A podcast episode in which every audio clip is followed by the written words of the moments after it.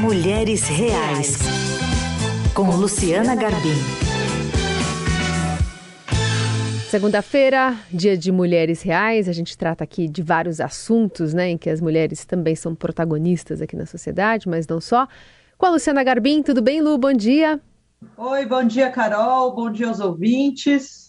Bom, a gente falou recentemente aqui na coluna, Lu, sobre o Força Guerreira, né, uma expressão bastante usada como incentivo para as mulheres superarem as dificuldades, darem conta de tudo, naturalizando muito essa sobrecarga de tarefas, de funções e de quebra livre o autor de prestar ajuda a essa mulher, afinal de contas, guerreiras são fortes, né? E estão aí para isso. E hoje a gente vai ampliar um pouco o olhar, falar um pouco sobre esse adjetivo guerreira, mas sob outras perspectivas, que de novo vem travestida de, de elogio. Temos na ponta da linha já a Jaqueline Rômio, que tem mestrado e doutorado em demografia pelo Instituto de Filosofia e Ciência Humana da Unicamp e pós-doutorado em psicologia social da USP. Jaqueline, bem-vinda, bom dia. Bom dia, Carol, bom dia, Luciana, bom dia, ouvintes. Obrigada, uma honra estar aqui. Bom, há uma desumanização, né, nessa presunção de que a mulher vai dar conta de tudo, de todos os percalços que aparecerem por aí, portanto, ela é merecedora dessa admiração. Mas quando a gente fala também de mulher negra, essa expressão guerreira ganha outros contornos, não? Sim. É que sempre um estereótipo, né, essa, essa imagem que controla as pessoas, ela universaliza uma situação que, na verdade, é diferente para cada uma mulher. E acaba doando automaticamente atributos de que essa mulher vai conseguir superar qualquer coisa, que tem uma tendência a suportar uma dor muito além do que o natural, é praticamente a mesma coisa que o herói, né? É uma, é uma condição de 24 horas que não se dá na realidade, que as mulheres têm seus desafios, tem, cada mulher negra, branca, tem suas, suas subjetividades, e acaba que esse estereótipo leva a mulher a, a inter, interiorizar que ela tem que conseguir e tem que dar conta de tudo. Isso é muito prejudicial porque acaba levando a, a violências, né? Aí eu trouxe aqui, vou iniciar com um dado, né? Jaqueline, você acha que as próprias mulheres também encarnam um pouco, glamorizam um pouco esse termo? Porque as mulheres tiveram que sair para o mercado de trabalho, tiveram que conquistar espaço. Na verdade, a gente ainda está nessa, nessa batalha, entre aspas, para conseguir o nosso espaço assim, na sociedade, no mercado de trabalho, nas relações familiares, né? E isso está ligado a esse conceito da guerreira? Com certeza. A sociedade ela faz esses pactos culturais, né? Através tem músicas que glamorizam a mulher guerreira, tem filmes, né? Tem todo um contexto de cognição, de ideias preconcebidas que levam a mulher a, a internalizar isso. Então a gente vai sendo programada, nossa subjetividade e é isso que, que é o, o impacto, né? O impacto do estereótipo, que é fazer com que cada indivíduo, independente do que pense, aceite um pacote, que nesse pacote vai dizer como é que você vai atuar na sociedade. E para as mulheres negras, esse pacote vem desde uma herança escravocrata, que tinha suas, seus papéis sociais da mulher como uma mulher que suportava o mesmo trabalho físico que o homem, que podia ser submetida a diversos é, abusos, né? E isso vem né, dentro da cultura, né? Vem dentro esses papéis que que prejudicaram, né, a possibilidade de uma mulher negra, por exemplo, negar certas certas violências, até mesmo a capacidade da mulher afrodescendente indígena também de reconhecer que está em situações de violações. Então, às vezes, se submete a trabalhar 12 horas por dia num trabalho, volta em casa, ainda tem que trabalhar dentro de casa, e é, tem que suportar uma, uma comunidade imensa né, de pessoas que precisam dos seus cuidados e não pode reclamar. Por quê? Porque está é, tá na agenda da mulher afrodescendente indígena da periferia suportar a dor, é, vencer desafios, então, todas essas ideias preconcebidas, a mulher também inter, internaliza, né? Uhum. E aí ela acaba o quê? Ela acaba tentando dar conta. Teve uma pesquisa no Brasil que se chama Nascer no Brasil, Pesquisa Nacional sobre o Parto e Nascimentos. E aí, nessa pesquisa, que foi mais ou menos com dados de 2012, mas foi lançada em 2015, 2017, não sei exatamente, que diz que é, a mulher negra, preta e parda tem maior risco de um pré-natal inadequado. Então, muitas vezes, elas não têm um número de consultas adequado para uma gestação. Muitas vezes, essas mulheres têm também um maior risco de não estarem acompanhadas durante o parto. A peregrinação para conseguir um lugar para ter o seu parto digno e decente, ela é muito superior à da mulher branca. E também foi constatado que, a, que as mulheres negras recebem menor anestesia, menos anestesia local para todos os procedimentos durante o parto. E isso né, é uma evidência de que, de certa forma, essa ideia de que a mulher é forte, que ela sustenta essa dor, acaba impactando até mesmo na chance de uma mulher negra receber o tratamento adequado, até mesmo numa hora tão é, tão importante quanto o parto, né? Então, eu acho que a gente tem evidências de que a, o estereótipo, essa ideia concebida de que a mulher negra é muito forte, poderosa, não sei o quê, acaba institucionalmente legalizando violências. E eu acho que é por aí que a gente tem que também tratar a questão da, da mulher guerreira, da, desse estereótipo mesmo.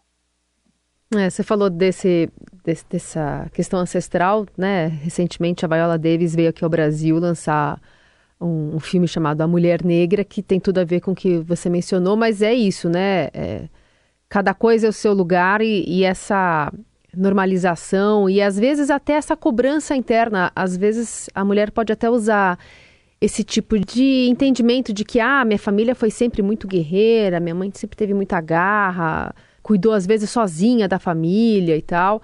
É, a pessoa uhum. usa isso para se manter de pé diante de tantas adversidades, porque quando você fala de guerreira, você também você coloca uma condição de que tá todo mundo sempre em alerta, num estado de sobrevivência. Você predispõe né, essa pessoa a estar tá sempre lutando contra o que vai vir, porque sempre vai vir, né?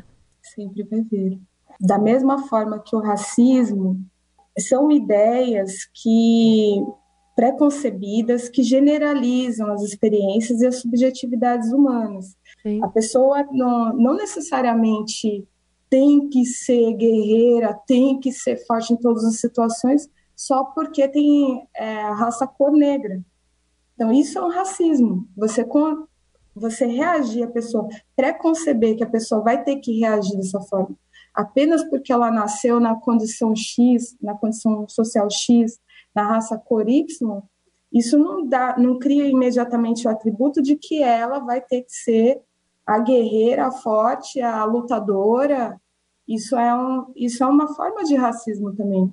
Eu me lembro sempre de uma fala, né, da Sueli Carneiro. Eu estou criando a minha filha para poder ser frágil, porque o racismo faz com que as mulheres negras tenham que todas corresponder à figura dessa guerreira, dessa mulher forte, que ela não pode fraquejar, fraquejar né? não, pode, não pode chorar, não pode ser acolhida. Então, isso prejudica a, as meninas negras, né? que até mesmo para suportar um bullying. Muitas meninas, a gente está falando na rádio, é muito lindo isso, porque várias pessoas podem escutar, né? No, no ônibus, nos seus trabalhos. E muitas meninas acabam suportando muita violência porque acham que tem que suportar porque são fortes e elas não precisam disso. Elas podem denunciar, elas podem reagir, né? E para reagir você tem que conseguir fazer a crítica do que você recebeu como um pacote, porque existe um sistema racista, uma cultura que permite que e constrói estereótipos para essas meninas entenderem que elas têm que passar por isso, mas que elas próprias podem de, isso é muita, muita terapia, muita leitura, muita força. Desconstruir isso e se permitir ser pessoas com, as suas, com seus próprios sentimentos, não só com que as expectativas que criaram para a gente. Né? Eu acho até muito lindo também. Eu acabei de sair de um pós-doutorado em psicologia social e ali, ali eu li a, uma mulher negra também, psicanalista, Neuza Souza, Neuza Souza Santos. E aí ela fala sobre o ego, né, a construção do ego. um ego que está fragilizado pelo racismo, por essa quantidade de estereótipos, de caixinhas, né, para dar conta, ele está fragilizado. E aí, para ele se defender perante as agressões que realmente vão vir do mundo, fica muito mais difícil. Então, por exemplo, uma estudante negra que está ali dentro de, um, de uma universidade e recebe toda uma, uma pressão para ser super boa aluna, trabalhar porque não tem condições financeiras e desempenhar e lutar e pegar o ônibus e descer do ônibus e ter que reagir a abuso sexual e ter que reagir a assédio moral.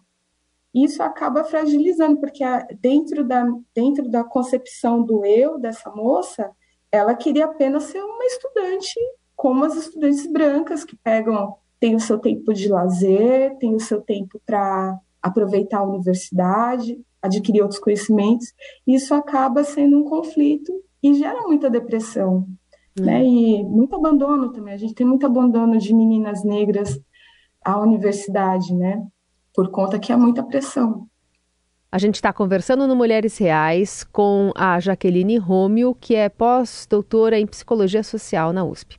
Jaqueline, é interessante como você fala nos seus estudos disso, né? Dessa, dessa raiz ancestral africana, assim, da mulher negra, e o quanto isso também foi se expandindo para outros. É, hoje em dia, acho que praticamente todas as mulheres, independente da raça, sofrem um pouco essa pressão da sobrecarga, de ter que dar conta de muitas coisas, né? Como você acha que a gente consegue desconstruir essa ideia social da guerreira e falar, não, peraí, na verdade, é uma mulher que precisa de, de divisão de tarefas ali com o companheiro, precisa de apoio, de acolhimento. Como que a gente desconstrói a sarapuca da, da guerreira? Eu acho que, primeiramente, não glamorizar, né? Eu acho que a gente faz uma glamorização muito grande da mulher guerreira como uma coisa, como uma reação já esperada, né? A gente, nós mesmas também né? Falamos, nós somos guerreiras, não sei o quê.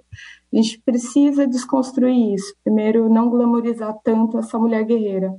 É, a gente precisa desconstruir isso através de conhecimento profundo, de serviços de uma rede de atenção, um sistema público de cuidado que vai tirar essas dupla, tripla jornadas das costas de mulheres que já estão sacateadas por conta de outros fatores, como, por exemplo, ter que aguentar um parto sem anestesia, porque institucionalmente foi entendido, sem que na, nenhum papel tenha escrito isso.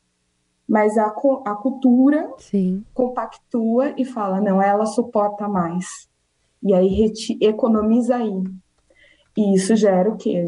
Gera sofrimento, adoecimento e impacta no, mais na frente, no grande, no final de tudo, mortalidade materna superior, taxas maiores para mulheres negras. Sim.